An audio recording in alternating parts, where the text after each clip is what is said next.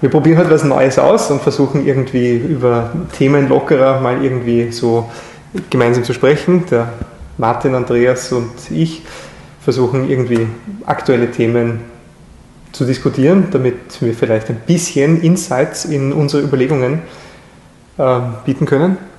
Welche Themen magst du sprechen? Willkommen im Vereinigungs- äh, Hinterzimmergespräch. Wir möchten Sie aktuell informieren, was wirklich passiert. Äh, Fred, du beschäftigst dich seit Jahren mit der Ausbildung, vor allem im AKH Wien als Sprecher. Und äh, jetzt ist es ja so, dass die äh, Ärztekammer die Ausbildungsberechtigung oder die Berechtigung, die Ausbildung anzuerkennen, verloren hat. Wie ist das passiert und was halten wir davon? Naja, also es ist eine sehr schwierige Geschichte weil das ist ein Rechtsstreit, der sich länger gezogen hat, oder? Es wurde einer Klinik in, ich glaube, Tirol, wurden tatsächlich einmal Ausbildungsstellen aberkannt, das passiert ja nicht so häufig, und die haben gesagt, ich glaube, das darf die österreichische Ärztekammer gar nicht und haben dagegen geklagt. Und es ist dann bis zum offensichtlich Verfassungsgerichtshof gegangen und der hat jetzt ähm, entschieden, das darf die Kammer tatsächlich nicht, weil unter ungeklärten Umständen vor 30 Jahren oder so ist es einfach zur Kammer gewandert und es gibt keine rechtliche Grundlage dafür, dass die Ausbildungsstellen zu- oder aberkannt werden durch die Ärztekammer. Das ist der sogenannte übertragene Wirkbereich und jetzt ein Riesenstreitthema geworden. Jedenfalls wurde ein Jahr jetzt dann zwischen Kammer und Politik verhandelt, wie das Recht aussehen kann. Und es ist jetzt, ich will nicht sagen gegen die Kammer, aber es ist zumindest so ausgegangen, dass jetzt die Ausbildungsagenten, zumindest die Zu- und Aberkennung von ärztlichen Ausbildungsstellen in Krankenanstalten, nicht mehr bei der Kammer liegen, sondern in Zukunft an die Länder gewandert sind.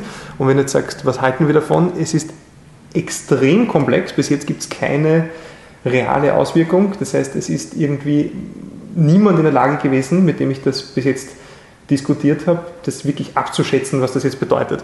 Also es ist eine spannende Situation, weil die, die Kammer hat natürlich sehr beleidigt, muss ich sagen, reagiert und hat einen, du eh gesehen, diesen diesen Sarg getragen durch den ersten Bezirk und gesagt, jetzt werden alle sterben und es ist untragbar, dass die ärztliche Ausbildung nicht mehr in der Hand der Ärztekammer ist. Aber in Wahrheit haben wir jetzt eine Situation, dass, weil die Landeshauptleute diese Ausbildung haben wollten, dass jetzt eigentlich zu irgendwelchen Beamten wandert, die das nicht unbedingt haben wollten. Das heißt, es wird jetzt irgendwie eine spannende Geschichte, was die Länder daraus machen. Erste Gerüchte haben wir, glaube ich, schon gehört, nämlich der Standort Hacker hat ja nicht nur in einem Interview gesagt, dass er gerne den Ausbildungsschlüssel ändern würde. Derzeit ist es ja regulär 1 zu 1, also ein Facharzt, Fachärztin kann eine Ärztin, Arzt in Ausbildung ausbilden sozusagen. In Mangelfächern geht man jetzt schon davon ab. Ich glaube, in Kinderpsychiatrie zum Beispiel ist es 1 zu 2, also ein Facharzt oder Fachärztin kann zwei Ärztinnen in Ausbildung betreuen. Und man hört, dass man sich vorstellen kann, den Ausbildungsschlüssel auf 1 zu 4 zu ändern. Das heißt, dass ein Facharzt vier Ausbildungsärzte betreut. Das wird zu Recht wahrscheinlich sehr kritisch diskutiert in der Kammer. Was denkst du? Glaubst du, du naja, dass vier also, Ausbildungsärzte betreuen auf der Herzchirurgie? Also ich glaube, das, das Hauptproblem, was wir sehen werden, ist, dass wir ähm, in Zukunft äh, davon abhängig sind, was die Politik äh, mit der Ausbildung machen möchte. Und wenn Mangel ist und wenn Systemerhalter gebraucht werden, dann besteht die große Gefahr, dass der Ausbildungsschlüssel einfach papierstrichartig geändert wird und dann gibt es halt mehr Systemerhalter. Und da werden wir natürlich besonders darauf aufpassen, dass das nicht äh, passiert. Und da braucht es, glaube ich, schon jetzt eine, ein starkes Kontrollsystem von der Kammer und das mhm. würde ich mir eigentlich wünschen. Es ist halt so, dass es offensichtlich nicht ganz optimal gelaufen ist in den letzten Jahren, sonst hätten wir es der Kammer nicht weggenommen und sonst hätte die Ausbildung vielleicht auch besser funktioniert. Also wir sind jetzt auch nicht super zufrieden, wie das war, muss man ehrlicherweise sagen. Wir haben im AKH selber sehr viel gekämpft für mhm. unsere gute Ausbildung und haben es dann selber durchgesetzt und äh, jetzt ist es umso wichtiger in der Ärztekammer, ganz genau auf die Finger zu schauen, äh, dass hier nicht wieder, was wir, was wir abgeschafft haben im AKH, dass hier nicht wieder Systemerhalte durch die hm. Hintertür äh, eingeführt werden. Wird man sehen. Ähm, ich glaube, wir kommen zum nächsten Themenkomplex. Passt vielleicht ganz gut dazu. Ähm, es geht um die Mitbestimmung hm. an den Krankenanstalten. Hier finde ich das Thema Mitbestimmung immer ein bisschen schwierig, weil tatsächlich geht es darum, dass wir als Ärztinnen und Ärzte viel Verantwortung tragen und eigentlich den Patientenprozess wahrscheinlich am besten kennen und oft durch Verwaltungsbeamtinnen und Beamte, aber auch durch ähm, andere Berufsgruppen dann äh, sozusagen die Lösung präsentiert bekommen. Liegt auch daran, dass Ärztinnen und Ärzte oft wenig Zeit haben, sich den Sitzungsmarathon anzutun.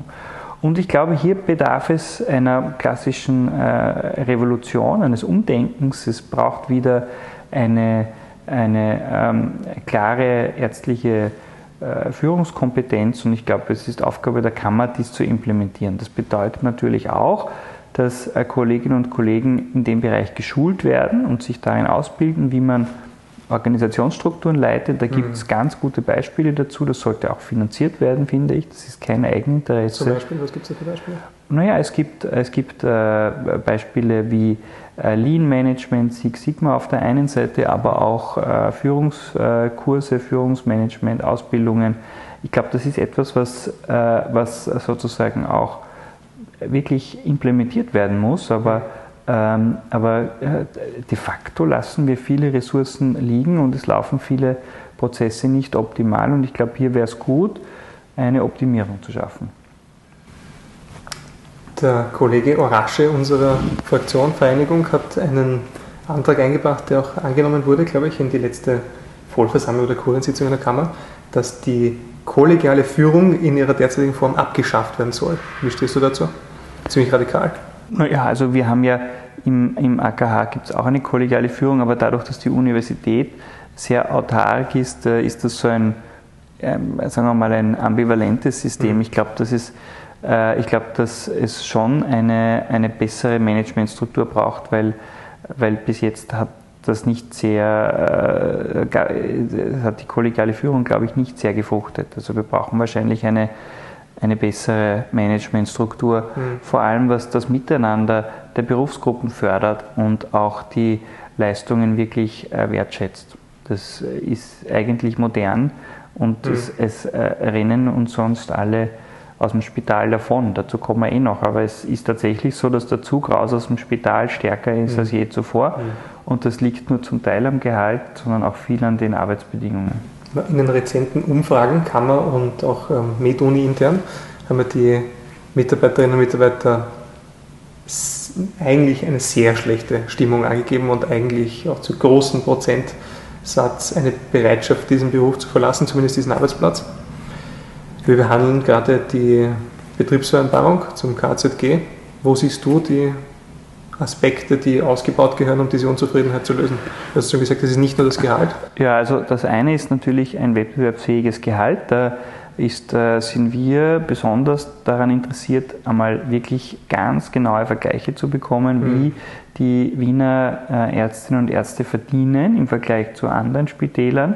Ähm, wir haben ja damals eine 2015 eine 32-prozentige Gehaltserhöhung mhm. für alle ausgehandelt. Das heißt, wir haben wirklich ein, glaube ich, äh, sehr gutes Gehalt gehabt und äh, jetzt ähm, haben wir Gott sei Dank hineingeschrieben, dass das Gehalt weiter gilt, egal ob man eine Betriebsvereinbarung abschließt oder nicht. Das heißt, die Mitarbeiterinnen und Mitarbeiter sind in einer sehr starken Position. Verhandelt wird das jetzt vom neuen Betriebsratschef. Mhm. Ähm, und wir können hier beratend zur Seite stehen, was wir auch tun, aber ich glaube, dass wir international gar nicht so schlecht dastehen. Mhm. Ähm, aber wir sind sicher nicht vergleichbar mit dem niedergelassenen Bereich und da ist äh, schon, äh, da ist sozusagen schon die gefühlte Ungerechtigkeit und die gilt es auszugleichen, weil wenn man sich, wir kommen beide aus dem Nachtdienst, Fred, wenn man sich hier man die, die, die, Nächte um die Ohren schlägt äh, und, und wenig Schlaf hat, dann denkt man oft, wäre es nicht schöner, äh, ein geregeltes Dasein zu führen, beziehungsweise wenn man das schon tut, sollten nicht gerade die Nachtstunden und die Überstunden vielleicht doch besser bezahlt werden, weil hier hat sich auch lange nichts getan. Also das sind Themen, die wir sicher intensiv betreuen werden. Das führt zu mein, einem meiner Lieblingsthemen, das, die sogenannte Selbstwirksamkeit, also das, was halt fehlt im Spital, oder? Also wir kommen aus Fächern, die traditionell sehr viel Akutmedizin erbringen in der Nacht, oder? Also wir haben beide jetzt auch in der Nacht gearbeitet. Und dann gibt es andere Fächer, die vielleicht weniger arbeiten in der Nacht und dann gibt es vielleicht Jobs, wo man gar nicht in der Nacht arbeitet. Aber das Ding ist halt, es haben alle dasselbe Gehalt nicht. Und also ich zumindest merke jetzt nicht so den, den Unterschied, wie viel, also das, was mir manchmal fehlt im Spital ist, was man angeblich in der Selbstständigkeit, also Niederlassung hat, wenn man mehr Arbeit hineinsteckt, dass man auch mehr Geld oder Mitsprache oder quasi Position herauszieht. Das fehlt mir oft im Spital. Ich weiß nicht, wie du das siehst. Ja, also wir arbeiten ja intensiv an den, sehr gut, dass du das ansprichst, an den Anreizsystemen und zwar geht es da auch um die internen Qualifizierungsvereinbarungen, die IKVs mhm. und die sind ja doch sehr viel besser bezahlt, ähm, aber da ist momentan eine sehr starke Wissenschaftslast und das ist ja schon unsere langjährige Forderung, dass wir sagen, wir hätten gern auch diese Karrierevereinbarungen für Kolleginnen und Kollegen, die besonders viel klinisch leisten. Ich mhm. glaube, das ist ein wichtiger Punkt, den du hier ansprichst.